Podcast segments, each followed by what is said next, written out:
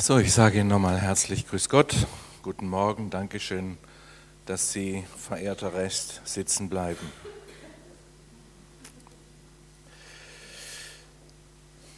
Eigentlich, liebe Anja Bachmann, hätte ich ja jetzt noch irgendwie gewartet darauf, dass der Aufhänger für das ganze Ding, das Lied, irgendwie drankommt. Aber es kommt jetzt wahrscheinlich erst zum Schluss, gell? als Übergang gedacht war, weil es schon so ein starkes Lied gibt von Céline Dion über was bleibt denn, wenn, wenn alles untergeht. Es ist der Titelsong aus Titanic. Sie wissen alle von diesem untergegangenen Schiff, 1500 sind damals ertrunken. Und 700 haben überlebt, aber die haben auch nicht nur ein gutes Leben gehabt. Sehr viele von den Überlebenden haben dann ein Leben zugebracht mit schlechtem Gewissen, weil ihre persönliche Rettung erkauft war, damit auch, dass sie andere von den Rettungsbooten ferngehalten haben. Was bleibt, wenn in einer einzigen Nacht im Leben vieles den Bach runtergeht? Was ist es denn wirklich wert zu leben? So habe ich das Thema verstanden. Ich sage ein Wort von Jesus am Anfang. Aus Johannes 6, da sagt Jesus folgendes. Gottes Geist allein macht lebendig. Alle menschlichen Möglichkeiten richten nichts aus. Die Worte, die ich zu euch gesprochen habe, sind von diesem Geist erfüllt und bringen das Leben. Und er fügte hinzu, aus diesem Grund habe ich zu euch gesagt, nur die können zu mir kommen, die der Vater dazu fähig macht. Und dann endet dieser Abschnitt mit den Worten von Simon Petrus, Herr, zu wem sonst sollten wir gehen? Deine Worte bringen das ewige Leben wir glauben und wissen, dass du der bist, in dem Gott uns begegnet. Also ich bedanke mich einmal hier in dieser heiligen Halle wieder sein zu können, nach tausend Jahren Abstand. Und auch das Thema hat durchaus was Inspirierendes. Die Frage, was bleibt denn? Ich lese da drin noch eine erweiterte Frage. Also zum Beispiel, um was geht es denn eigentlich? Oder was ist wirklich wichtig im Leben? Ich bedauere, dass ich zu dieser Frage nie ein Schulfach gehabt habe. Das scheint für die Schule, für die Ausrüstung fürs Leben nicht sonderlich wichtig zu sein. Also mal zu klären, wenn man nur ein einziges Leben hat, was ist denn dann in diesem Leben vorrangig? Einschließlich der Frage, was weiß man eigentlich darüber, was danach kommt? Ich habe nie ein Schulfach gehabt, das auch nur in die Nähe dieser Frage gekommen ist, wenn man sein Leben nur einmal verbringen kann, für sehr viele Sachen keine zweite Chance bekommt. Die anwesenden Väter unter uns. Wir haben entschieden, dass wir das Leben, das wir haben, so und so verbringen, mit unserem Beruf zum Beispiel. Aber sollte uns jeder Gedanke kommen, eines Tages vielleicht auch aufgrund der Klagen der eigenen Kinder, wir hätten in unserem Leben der Arbeit einen derartigen Vorrang gegeben, dass die Kinder zu kurz gekommen sind, dann ist das Schwere daran, zu spüren, wir kriegen keine zweite Chance. Wir kriegen nicht nochmal die Chance, Kinder zu prägen, da zu sein, wenn sie es brauchen. Aber damals, als wir entscheiden konnten, haben wir gedacht, es ist plausibel, das ist eben die Vorrangigkeit. So wie das Leben sich anbietet, jetzt muss man das machen und dem Vorrang geben. Klar. Aber das ist eben die Sache mit, was ist denn jetzt wirklich wichtig im Leben? Und wie und was bleibt? falls überhaupt was bleibt. Diese Frage hat wahrscheinlich eine lange Geschichte in der Geschichte der Menschheit, auch in Europa, aber sie hat wenig Niederschlag gefunden in der Literatur.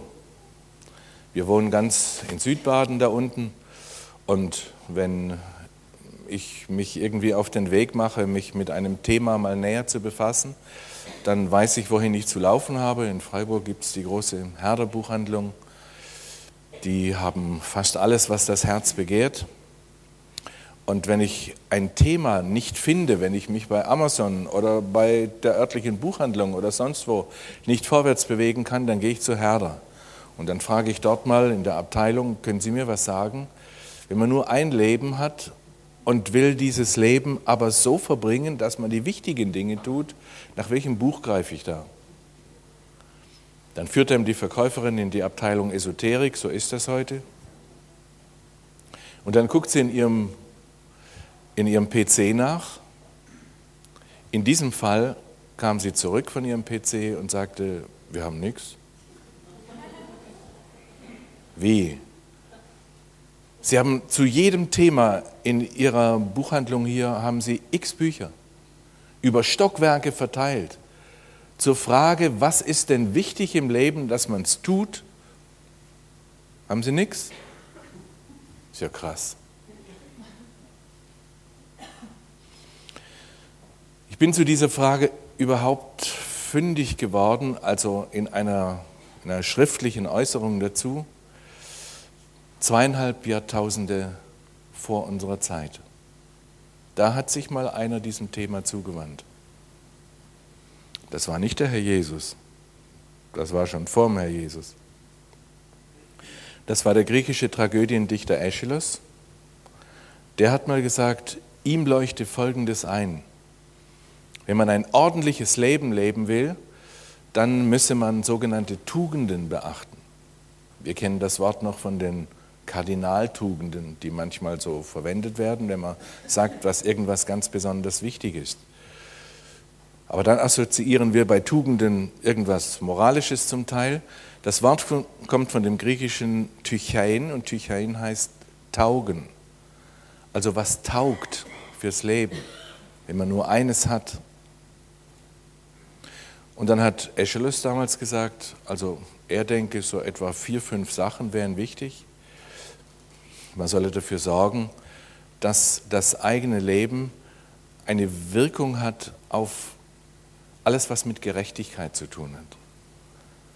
Damit hat er die Gerechtigkeit in einem Gemeinwesen gemeint. Also das geht nicht an, dass einer so lebt, Hauptsache ich bringe mein Schäfchen ins Trockene, er solle so leben, dass neben ihm andere Menschen gedeihen können. Und er soll dieses Gedeihen im Blick haben, hat Aeschylus gemeint.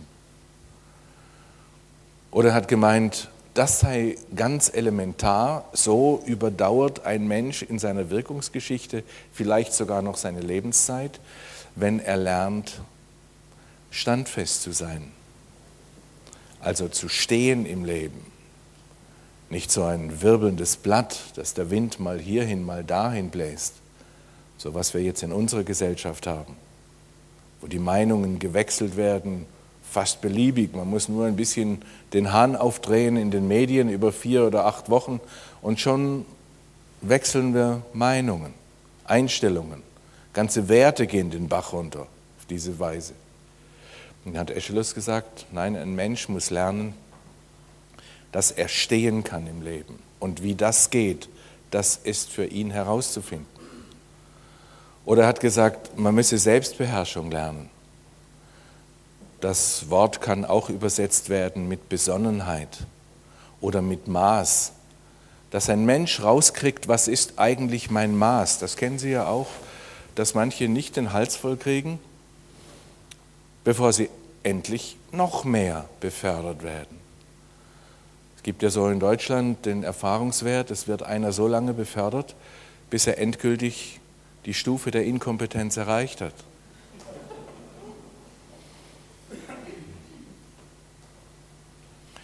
Nach Aeschylus wäre das Maß zu finden, dass einer herauskriegt, wann es genug ist. Und wenn er noch mehr hätte, dann wäre es nicht mehr gut. Aber das ist eine hohe Kunst. Ich verlasse Aeschylus. Er hat sich um die Frage mal angenommen, was ist denn wirklich wichtig im Leben?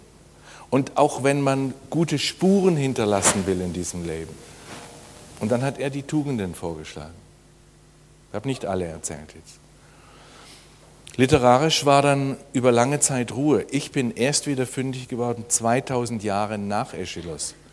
Das war im 15., 16. Jahrhundert ein Zeitgenosse von Martin Luther, Ignatius.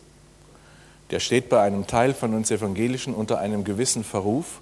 Es ist ein Jammer, dass Luther und Ignatius einander nie kennengelernt haben, wegen der Kirchenstreitigkeiten damals. Aber beide hatten eine so starke Antenne für geistliche Vorgänge. Und Ignatius hat auch fünf Punkte genannt, die man lernen sollte in dieser Welt. Ich zitiere es nur so hintereinander weg. Er sagt, man soll darauf achten, dass man schlafen kann. Wer ein Leben so führt, dass er den Schlaf nicht mehr behalten kann, der hat vielleicht unterwegs was falsch gemacht. Man soll lernen, das Gebet und die Stille vor Gott zu schützen, dass das nicht unter der Hand den Bach runtergeht, womöglich vor lauter Frömmigkeit. Ignatius hat gesagt, man soll ganz zuvorderst auch achten darauf, wie entwickeln sich um mich herum meine Beziehungen. Und er hat auch gesagt, jeder Mensch braucht Arbeit. Das hängt mit dem Grundgefühl zusammen von gebraucht werden. Und das, das hat eben fast jeder. Und diese Dinge muss man beachten. In der ganzen Bescheidenheit, die ich habe, stelle ich jetzt neben Aeschylus und neben Ignatius auch noch ein bisschen was Eigenes. Für mich ist das auch eine Frage. Ich habe auch nur ein Leben. Was muss man beachten, damit man durch dieses Leben gut durchkommt und dass es dann auch noch in der Ewigkeit landet? Mir leuchten diese Punkte ein. Damit will ich aber gleichzeitig sagen, das ist jetzt nicht Gottes Wort. Wenn Sie da anders drüber denken, dann tun Sie es getrost. Überhaupt, wenn Sie was Besseres finden als das, was ich jetzt hier sage heute, dann bleiben Sie getrost beim anderen. Ich denke, in unserem Leben gibt es die Stationen, wir sollen achten auf Gesundheit, wir sollen achten auf, wenn es einer hat, Ehe und Familie, wir sollen achten auf unsere Freundschaften, wir sollen achten auf die Zeit, und warum sollen wir auf das alles achten? Antwort, wir haben das alles auch nur einmal. Das ist nicht wahr, dass man die Dinge vergeigen kann ohne Ende und dann kann man überall nochmal bei Null anfangen. Was ich vorhin gesagt habe, mit der Prägung der eigenen Kinder, das gilt für andere Dinge auch. Ich huldige nicht dem Satz, dass Gesundheit die Hauptsache im Leben sei. Das meine ich gar nicht. Und doch, das wissen wir alle, es gibt bei diesem Thema auch sogenannte unumkehrbare Prozesse. Man kann nicht zu jeder Gelegenheit nochmal bei Null anfangen, so als wäre gar nichts gewesen. Bei der hohen Arbeitsmoral, die wir in unserer Gesellschaft haben, die wir natürlich auch in unsere Gemeinden übertragen, die wir stillschweigend in unsere Frömmigkeit, gerade auch die pietistische Frömmigkeit übernehmen, da passieren unter der Hand auch Dinge, die können schwerwiegend sein. Nach meiner Sicht haben wir in den letzten Jahren und Jahrzehnten zu viele Zusammenbrüche gehabt von Arbeitnehmern. Auch zu viele Zusammenbrüche von Hauptamtlichen, wo die Kraft, auch die nervliche Kraft, das seelische Vermögen nicht mehr gereicht hat. Und dann wird man aussortiert. Dann heißt es, der war nicht stark genug. Wir machen auch diese ganzen Zeiten mit. Früher ist ein Arbeitnehmer um 16 Uhr oder um 17 Uhr nach Hause gegangen aus der Fabrik, hat dort die Apparate ausgemacht, vielleicht auch den PC, falls man schon einen gehabt hat vor 15 oder 20 Jahren Heute läuft das ein bisschen anders. Man nimmt sein Notebook mit nach Hause und klappt das Notebook daheim wieder auf. Die Arbeitszeitforscher in unserer Gesellschaft sprechen von einer Entgrenzung der Arbeit. Und ein Karlsruher gescheiter Mann, ein Koreaner, Byung-Chul Han, hat gesagt, in der modernen Leistungsgesellschaft handelt jeder wie sein eigener Unternehmer. Der Exzess von Arbeit und Leistung verschärft sich zur Selbstausbeutung und diese ist effizienter als Fremdausbeutung, denn sie geht mit dem Gefühl der Freiheit einher. War jetzt ein bisschen schwierig vielleicht, aber wir haben Vorgänge, in denen sind wir mit drin. Und ich spreche auch gerade für diejenigen, die im Frauendienst sind, auch Prediger, Pastoren. Und die Frage ist, was kann ich nun wirklich wirkungsvoll tun, um das einzige Leben, das ich habe und die Ressourcen, die mir Gott geschenkt hat und die er groß anlegen will, damit unter dem, was ich lebe und arbeite, sogar noch sein Reich gebaut wird. Das kann ich tun, um diesen Punkt der Gesundheit zum Beispiel zu schützen, auch im Sinn, wie Gott ihn gedacht hat. Oder diejenigen, die Familie haben ich halte das für einen der Punkte, die so wichtig sind. Jetzt bitte ich diejenigen, die ledig sind oder noch ledig sind, da um ein bisschen Toleranz. Aber ich halte in einer Gesellschaft, die sich bei diesem Thema derart entwickelt hat, wir hatten vor 100 Jahren eine Scheidungsrate in Deutschland von 0,1 Prozent. Das war ein Zehntel Prozent. Wir sind heute Ausgang der 40er Prozent. Es hat in den letzten paar Jahren etwa fünf Millionen Scheidungskinder gegeben. Die haben das Grundgefühl gar nicht, wie das ist, ein Papa und eine Mama zu haben. Und eine Mama. Ich habe mit meinen Konfis das Thema gehabt bei den zehn Geboten, du sollst nicht Ehe brechen. Dann sind wir da halt irgendwie so ein familiäres Erzählen gekommen. Und dann haben meine Konfis auf einmal angefangen zu erzählen, wie schlimm das zum Teil zu Hause zugeht. Ich wusste das ja von meinen Hausbesuchen. Aber dann hat einer den anderen angesteckt und sie haben erzählt, wie das ist, wenn der Papa betrunken heimkommt und wie er dann ausfällig wird und, und so weiter und so weiter. Mir war das ganz peinlich, dass sich da so, so eine Flut von Äußerungen ergeben hat.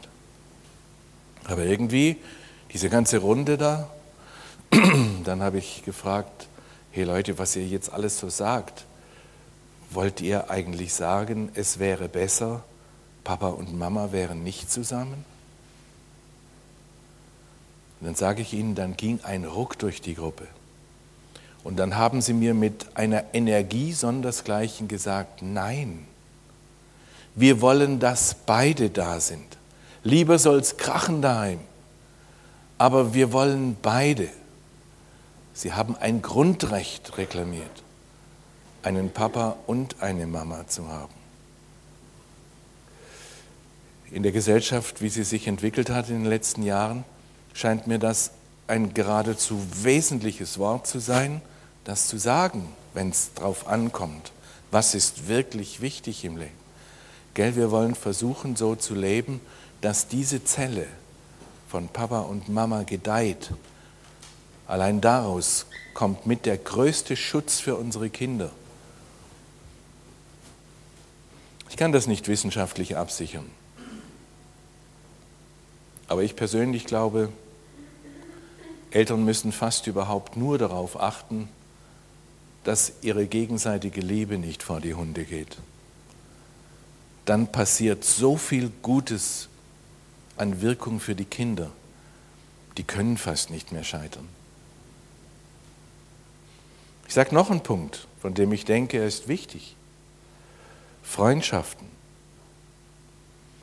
Wir könnten jetzt ein Meinungsbild erheben. Wer hat einen Freund? Ein Freund ist einer, dem man alles sagen kann.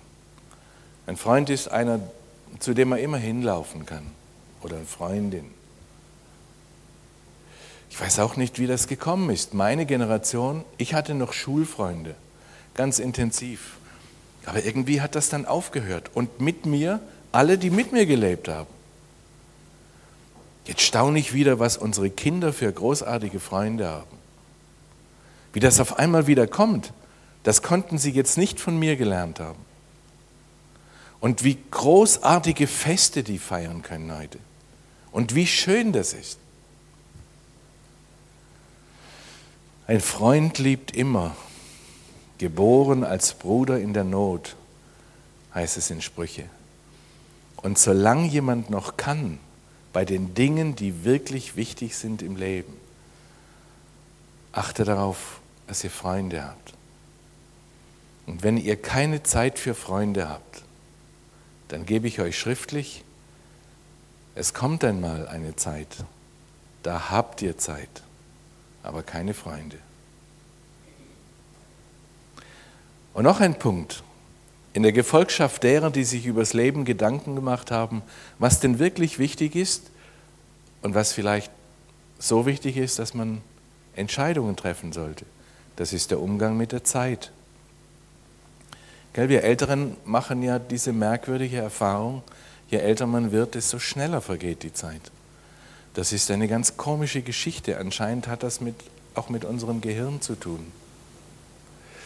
Am Schluss zu, in der letzten Phase, denken wir, das geht so ratzfatz. Es war doch neulich erst Neujahr. Zack, jetzt ist schon wieder November. Meine Güte, wo ist denn die Zeit hingekommen? Dass wir das beachten lernen mit der Zeit, das hat ganze Generationen vor uns geprägt. Im Gedankengut, im Lebensgut der Mönche hat das einen so vitalen, lebhaften Ausdruck gefunden. Man kann nur lernen. Lernen zum Beispiel, was für eine Kraft es ist, rechtzeitig einzuüben. Wir haben nur immer einen Tag zu leben. Das ist übrigens gerade jetzt. An gestern kommt keiner mehr hin. Ob wir morgen noch sind, wissen Sie aus eigener Erfahrung. Manche sind schneller gestorben, als man je gedacht hat. Ob wir morgen noch sind, weiß keiner. Wir haben nur heute. Was wäre, wenn das nicht nur ein frommer Satz wäre, dies ist der Tag, den der Herr macht. Lasst uns freuen und fröhlich drin sein wenn das nicht nur was fürs Poesiealbum wäre, sondern eine Wichtigkeit drin liegt, die überhaupt nicht außer Kraft zu setzen ist. Meine Meinung, lass uns Gesundheit beachten, Familie beachten, Freundschaften beachten und auch darauf achten, dass wir das mit der Zeit gut lernen. Denn nur wer die Zeit wieder findet, wird auch mal die Zeit für die Ewigkeit haben. Aber all diese Punkte, die ich jetzt erwähnt habe, dienen noch nicht wirklich dem Thema, das ihr ausgesucht habt, nämlich was bleibt denn? Im Psalm 63 gibt es mal die Situation, den hat David geschrieben in einer ganz entsetzlichen Phase seines Lebens. Ausleger sagen, der Psalm 63, der beginnt mit den Worten, ein Psalm Davids, als er in der Wüste Juda war. Da muss man überlegen, wann war David in der Wüste Juda und sowas. Und dann sagen die Exegeten, das sei vermutlich in der Zeit gewesen, in der David vor seinem Sohn Absalom um sein Leben gelaufen ist. Da ist ein Vater vor seinem Sohn um sein Leben gelaufen. Was ist denn da schiefgegangen? Ich erinnere mich an eine Phase in Liebenzell. Da hat einer der Missionare am Morgen eine Morgenandacht gehalten und dann sagte er auf einmal, liebe Schwestern und Brüder, was ist das eigentlich? Da hat sich noch vor wenigen Jahren eine kleine Hand in meine Hand geschoben und wollte, dass der Papa dabei ist, wenn man spazieren geht. Jetzt legt sich dieselbe Hand auf meinen Tisch und ballt sich zur Faust und sagt, Vater, ich hasse dich. Was ist denn da geworden? David hat gerade diesen Bruch durchgemacht, dass im Blick auf die eigene Erziehung etwas so gründlich vor den Schrank laufen kann. Und dann steht man da und weiß gar nicht mehr zurück Jetzt muss er fliehen vor seinem Sohn.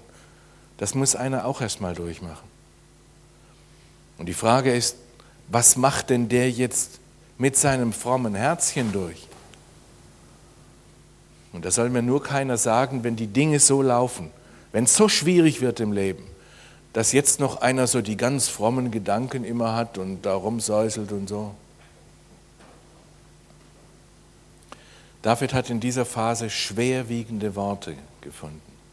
Die sind es so wert, sie fast Wort um Wort nachzuspüren. Da kommen jetzt Worte wie Gott, du bist mein Gott, den ich suche. Muss man erst mal sagen können. Und dann spricht er seine Sehnsucht aus. Ich habe Hunger nach Gott. Es ist wie Durst. Gott, jetzt ist mir so viel in die Brüche gegangen, jetzt musst du mir was geben, was bleibt. Und dann kommt ein Satz, der ist unglaublich. Den gibt es in der Bibel so nur einmal. Dann sagt David, deine Güte, Gott, ist besser als Leben. Das kann ein hebräischer Mensch normalerweise nicht sagen. Für den ist immer das Leben das Größte. Aber David sagt, deine Güte, Gott, ist besser als Leben. Jetzt übersetze ich das mal auf die Dinge, die ich bisher gesagt habe. Warum ist denn die Güte Gottes besser als Leben? Das heißt ja, Güte Gottes, das ist auch besser als Gesundheit. Denn wenn die Gesundheit einmal vergeht, unwiderruflich, dann ist Güte Gottes immer noch da. Und wenn die Freundschaften ganz aufgehört haben, dann ist Güte Gottes immer noch da.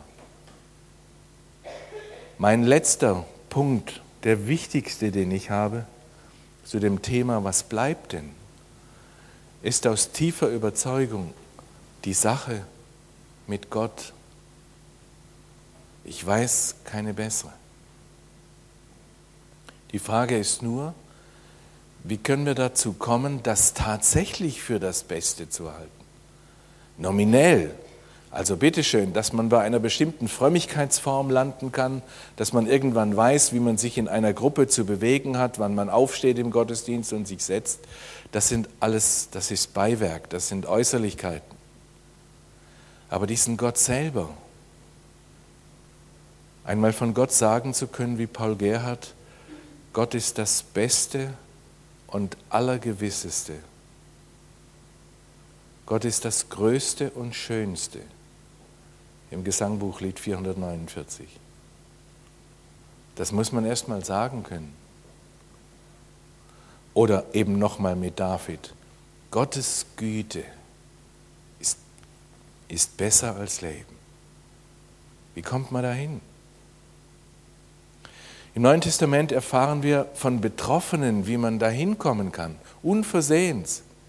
Schon am Anfang der Evangelien, da heißt es im Markus-Evangelium, Jesus geht da am Ufer vom See Genezareth entlang und dann sieht er zwei Fischer, Simon und Andreas, die werden mit Namen genannt. Und dann sagt er zu denen, komm und folge mir nach. Aber bitteschön, das waren selbstständige Unternehmer. Die waren gerade beschäftigt mit ihrem Handwerkszeug. Die sind da am Ufer, die flicken ihre Netze, die nächste Nacht kommt. Komm und folge mir nach. Und dann heißt es, dann seien diese beiden sogleich aufgestanden, sogleich, und seien mit ihm gegangen. Und dann lese ich diese Geschichte und denke, meine Güte, das ging aber flott damals. Ich muss in meiner Arbeit, in meinem Bemühen, ich muss wesentlich mehr investieren in Menschen um einen auf den Weg der Nachfolge führen zu können. Warum ging denn das damals so flott? Warum in Gottes Namen? Und die Antwort ist, vielleicht hängt es zusammen mit diesem in Gottes Namen. Da haben zwei Leute gespürt, jetzt kommt in diesem Moment jemand aus einer anderen Welt.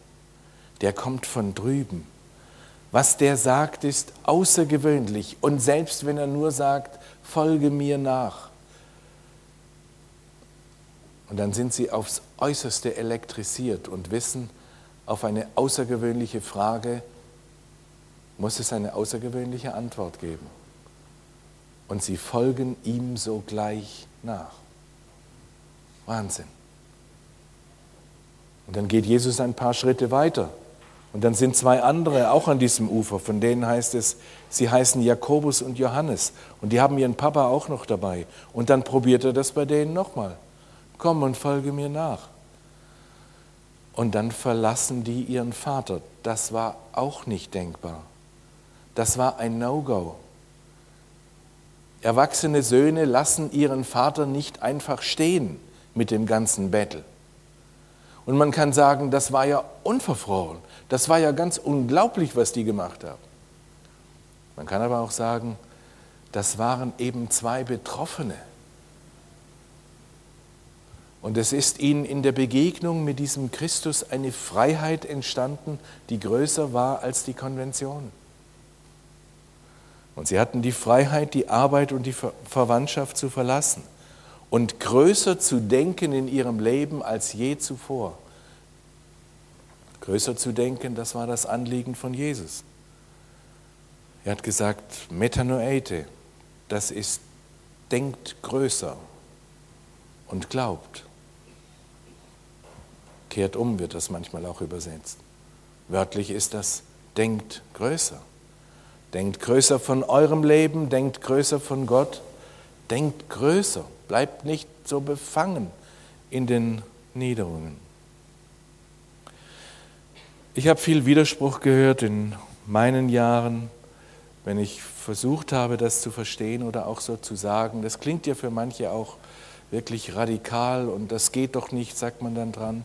Ich weiß noch, als an einem Montagmorgen der zuständige Rektor unserer Schule zu mir gekommen ist und hat gesagt, also hören Sie mal, was Sie da sagen, unsere Kinder müssen doch erst mal Punkt, Punkt, Punkt. Seine Tochter war da gerade im Abitur und er hat in ihrem Zimmer, als sie aus dem Haus war, hat er entdeckt, dass sie auf ihrem Bett eine aufgeschlagene Bibel liegen hatte und davor waren zwei Kuhlen im Deckbett. Weiß jemand, woher die zwei Kuhlen kommen? Ja, genau. Die hat sich da hingekniet und hat da gebetet und dann ist dem Papa der Seier rausgefahren und er ist ins Pfarrhaus gegangen und hat gesagt, hören Sie mal, unsere Kinder sollen erstmal Punkt, Punkt, Punkt. Erstmal was ordentliches lernen. Erstmal ihre Abitursklausuren schreiben. Aber das Ganze hat möglicherweise auch einen anderen Hintergrund. Da ist jemand einfach berührt. Da ist jemand berührt von einem Größeren und weiß, wenn mein Leben gelingen soll, dann hänge ich mein Leben an den noch größeren. Ich will größer denken. So hat das Petrus auch gesagt. Petrus hat gesagt, als die anderen Leute weggelaufen sind, Johannes 6, und als Jesus sogar noch so unverfroren ist und bietet den Jüngern dasselbe an, weil er gespürt hat, die kriegen jetzt auch das Ziehen in den Beinen, dann hat er zu ihnen gesagt, wollt ihr nicht auch gehen? Ihr habt doch auch das Schwarmverhalten. Ihr wollt doch auch im Schwarm bleiben. Und wenn alle nach links gehen, dann was will ich von euch erwarten, dass ihr rechts geht? Und dann hat Petrus gesagt, Herr, wohin soll man denn gehen? Nach der Berührung, die gewesen ist. Wir sind dabei gewesen, als du Hände auf Menschen gelegt hast.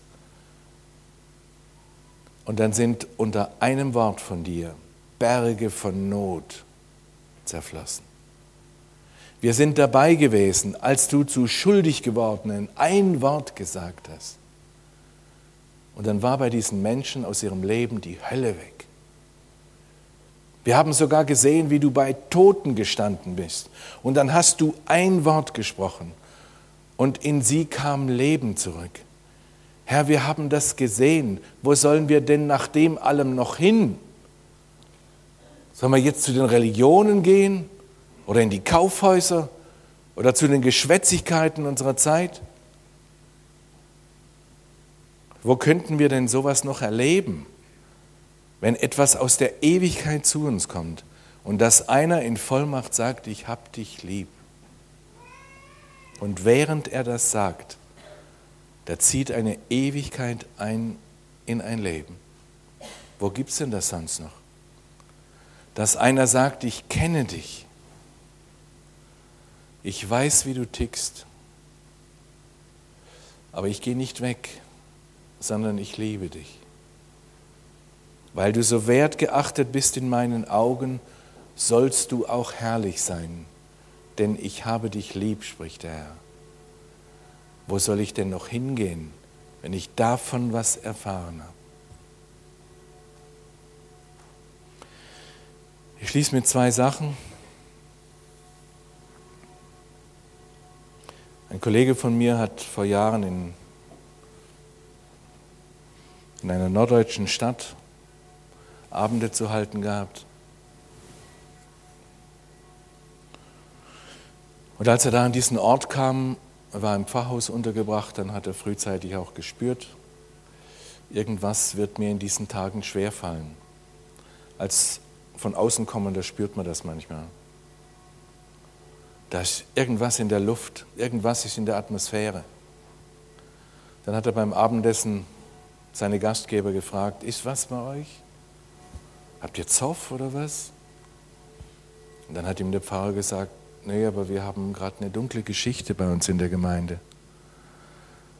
Wir haben ein junges Mädchen bei uns, die ist jetzt unversehens schwanger geworden. Und der junge Mann, der der Vater ist, der hat dieses Mädchen gedrängt dazu, eine Abtreibung vorzunehmen. Dabei ist das Mädchen fast verblutet. Und jetzt haben ihn die Leute im, im Ort sowas von auf der Latte. Da hat mein Kollege gesagt zum Pfarrersohn, ähm, kennst du den Jungen? Ja, sagt er, ich war Jahre mit ihm befreundet. Erst in letzter Zeit ist der Faden irgendwie gerissen. Dann sagt er zu ihm, probier doch mal, dass der zu den Abenden kommt. Aber der kommt nie. Probier es trotzdem. Am vorletzten Abend saß der Junge in der Sakristei. Und man hat meinem Kollegen einen Zettel zugesteckt, der, wie immer er heißt, Joachim oder so. Joachim sitzt in der Sakristei. Nach seinem Vortrag ist mein Kollege gleich dahin gegangen und da saß dieses Häufchen Elend. Dann hat er zu ihm gesagt, bist du der Joachim? Joachim, gell, das war eine dunkle Geschichte. Da heult er auf und will gleich rausgehen. Hat mein Kollege festgehalten, hat gesagt, warte mal noch. Ich will dir noch was zeigen. Wenn die Kirche wieder leer ist, dann will ich dir noch was zeigen. Als die Kirche leer war, sind die beiden vor den Altar getreten. Und hinter dem Altar war ein übergroßes Kreuz mit dem Gekreuzigten dran. Und dann hat mein Kollege gesagt, Joachim, guck mal dahin. Der Junge hat kaum hingucken können. Sagt mein Kollege, jetzt will ich dir was sagen von dem. Der da, der denkt von dir. Joachim, du hast mir Arbeit gemacht mit deinen Sünden. Aber ich sage dir, ich lasse mir von dir Arbeit machen. Mein Kollege hat erzählt, er hat an diesem Abend diesem Jungen keinen Vortrag über Beichte halten müssen. Der ist von ganz allein dahin gekniet und hat eine, eine ganze Packen von Last seines jungen Lebens dahin geheult, diesem Gekreuzigten, bis ihm dann der andere die Hände auf den Kopf gelegt hat und hat ihm zugesprochen, was nur wir haben. Im Namen Jesu Christi steh auf, deine Sünde ist dir vergeben.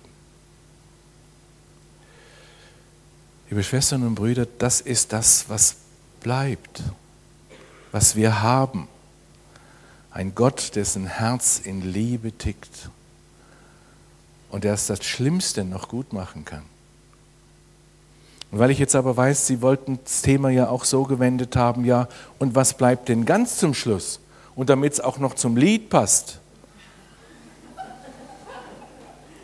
Derselbe Jesus, der diese Freisprüche so stark machen kann, der hat auch noch gesagt, wie das Leben ausgeht. Und ich denke gar nicht dran, mich dessen zu genieren, nur weil die ganze Welt immer dröhnt und sagt, man weiß nicht, was nach dem Tod kommt. Ich muss mich der Bilder, die Jesus verwendet hat, nicht schämen. Er hat das Bild gesagt, wir werden alle zu einem großen, zu einem großen Festmahl eingeladen.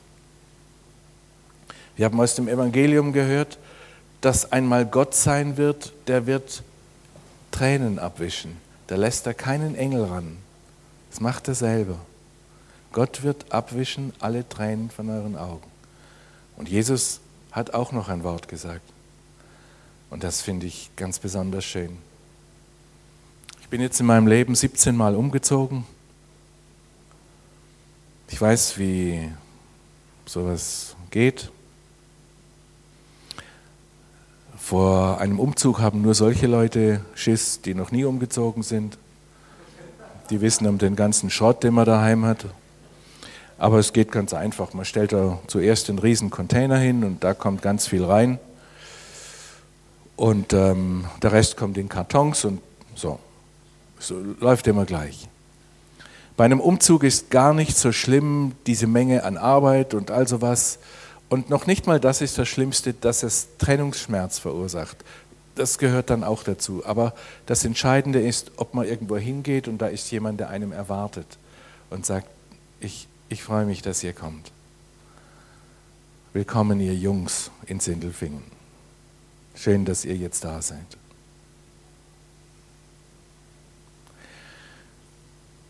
Jesus hat mal davon gesprochen, wenn unser Leben hier aufhört, dann kommt ein Umzug. Ich will hingehen, euch eine Wohnung zu bereiten, damit ihr seid, wo ich bin. Wir haben neulich einen Zimmermann beerdigt. Der hat viele Wohnungen gebaut. Der hat auch gewusst, dass Wohnungen wieder kaputt gehen. Aber als er jetzt seinen Lungenkrebs gekriegt hat, da haben wir ihm dieses Wort zugesteckt. Und dann hat er das Wort bei sich gehabt bis zu seinem Tod. Da ist noch eine Wohnung, die geht nicht mehr kaputt. Als ich Vikar war, waren wir im Remstal, an einem Ort, in dem die Menschen unglaublich viel arbeiten. War trotzdem schöne Zeit. Dann sind wir weggezogen, haben ein halbes Jahr später einen Anruf gekriegt, unser früherer Nachbar sei auf den Tod krank. Was? Verrückt. Mitte 40, vier Kinder. Ob ich nicht noch mal kommen könnte, ich bin dann hingefahren. Die Frau hat mich im Flur erwartet. Ihr Gesicht war hoffnungslos. Ich gehe ins Schlafzimmer und da sehe ich ihn. Ich nenne ihn Jürgen. Jetzt kommt in diesem Moment dieser unglaubliche Augenblick eben, er schaut mich an, ich schaue ihn an. Der erste Blick, ich denke, nach allem, was ich weiß, der steht nicht mehr auf. Und er liest in meinen Augen, dass ich das weiß. Und was soll man jetzt noch reden? Dann reden wir halt so ein Smalltalk-Zeugs. Jürgen, wie geht's dir und so. Man ist ja froh um alles, was einem da einfällt ja. Mhm. Und dann ist mir was aufgefallen in dem halben Jahr, in dem wir weg waren. Da hat sich was verändert.